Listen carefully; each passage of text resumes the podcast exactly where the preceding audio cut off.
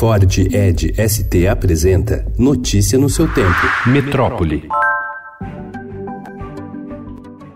Em meio a uma crise orçamentária com as universidades federais, o ministro da Educação, Abraham Weintraub, lança hoje um programa que propõe um novo formato de financiamento para o ensino superior público. Batizado de Futurice, o programa vai estimular captação de recursos próprios pelas instituições, com doações e parcerias com empresas privadas. Antes de ser colocado em prática, no entanto, deverá passar por consulta pública e pelo Congresso. O novo modelo terá adesão voluntária pelas universidades.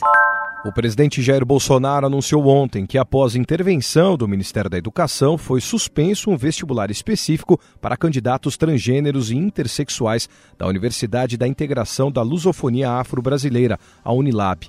No dia do anúncio do edital, o MEC informou ao jornal O Globo que as instituições de ensino superior têm autonomia para estabelecer seus próprios mecanismos de acesso. Em nota ontem, o Ministério disse ao Estado que questionou a legalidade do vestibular via Procuradoria-Geral da República. A reitoria disse que determinou a anulação do processo após parecer da Procuradoria.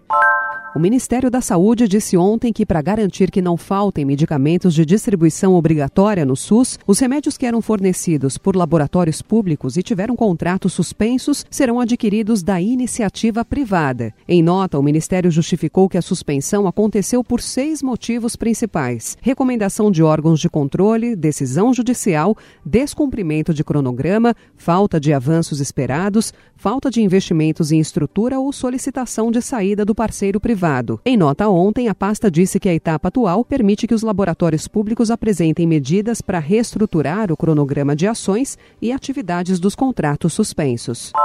A Polícia Civil de Santa Catarina fechou na segunda-feira em Itajaí, município localizado a 94 quilômetros de Florianópolis, uma fábrica que montava veículos falsos das marcas Ferrari e Lamborghini por encomenda.